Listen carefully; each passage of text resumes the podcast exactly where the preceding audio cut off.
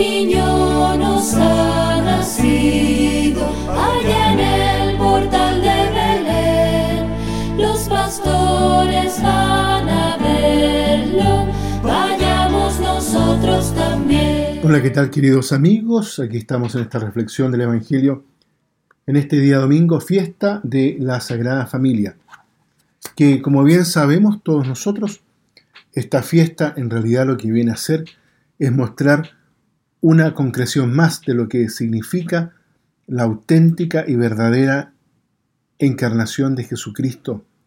El hecho de que la palabra de Dios haya hecho carne en Jesús de Nazaret muestra muchas consecuencias. Una de ellas es el hecho de haber vivido en una familia junto a María y a José. El texto de hoy, que está tomado ahí de Mateo, en el capítulo 2, los versículos 13 al 15, después del 19 al, 23. El evangelista eh, presenta a la familia Nazaret como modelo único y repetible, ya sea por la composición del núcleo familiar y también por el significado que las personas asumen en la historia de la salvación. Es decir, el rol que va a jugar José, que va a jugar la Virgen y sobre todo el mismo Jesús.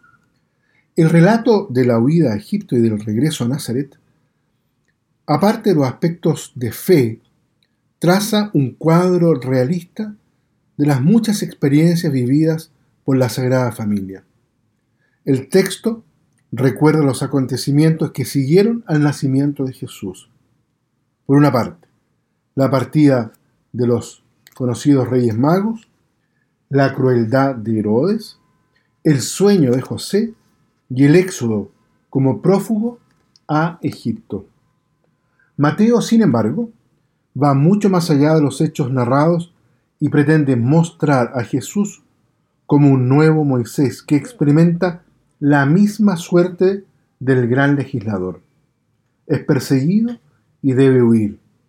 Después regresa a Israel cumpliendo la escritura, de Egipto llamé a mi hijo. Sin embargo, a la muerte de Herodes, la orden de establecerse en Nazaret, que José recibe del ángel del Señor, abre camino a otro proyecto de Dios. Los tres hijos de Herodes, Arquelao, Herodes Antipas y Felipe, heredaron el reino. Al cruel Arquelao correspondió la Judea y por esto José, por razones de seguridad, se trasladó al norte, es decir, a Galilea, donde reinaba Herodes Antipas. Para Mateo aquí se cumple la profecía, será llamado Nazareno. Nosotros podemos decir que Navidad es la fiesta de la alegría. Es en ese sentido el principio de la Pascua, que por un lado trae dolor y alegría de resurrección. El Evangelio de Mateo, que hoy hemos leído, nos señala con toda claridad estos altibajos de la vida.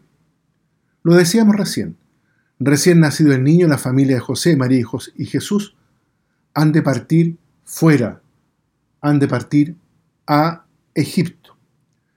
El exilio a Egipto tiene en Mateo una finalidad simbólica. El Hijo de Dios, Hijo de Israel, ha de experimentar el éxodo. Así el Padre podrá llamar a su Hijo de Egipto, pero en el exilio la Sagrada Familia experimenta el rechazo, la soledad, el rompimiento de la estabilidad del hogar. Sin embargo, a pesar de todo, mantiene su fe en Dios, la fidelidad entre los hombres. También las angustias de la familia se han de vivir, por lo tanto, en el Señor. Sabemos, muchas familias pasan por momentos complejos, difíciles. Sin embargo, hay que vivirlo desde la experiencia de la fe. La Sagrada Familia que hoy vemos exiliada en ese sentido es un gran ejemplo para las familias, para tantas familias que sufren. Viviéndolo todo en el Señor, el cristiano mantiene la esperanza en cualquier situación.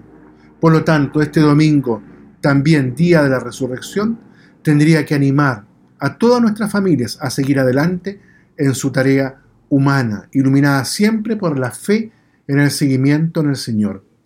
A pesar de cierto muchas veces pesimismo, que oprime los horizontes de la familia actual, Sin embargo, la celebración de esta fiesta nos tiene que impulsar, nos tiene que dar un aliento para continuar una tarea a veces difícil y sin embargo rodeada de mucha fecundidad y entusiasmo vivido en el Señor.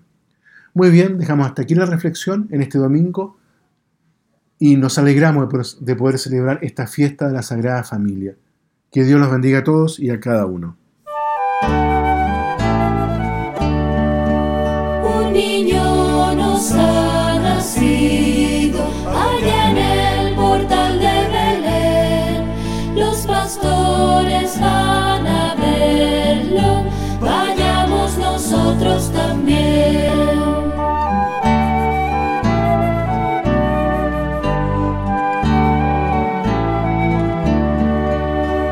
niño.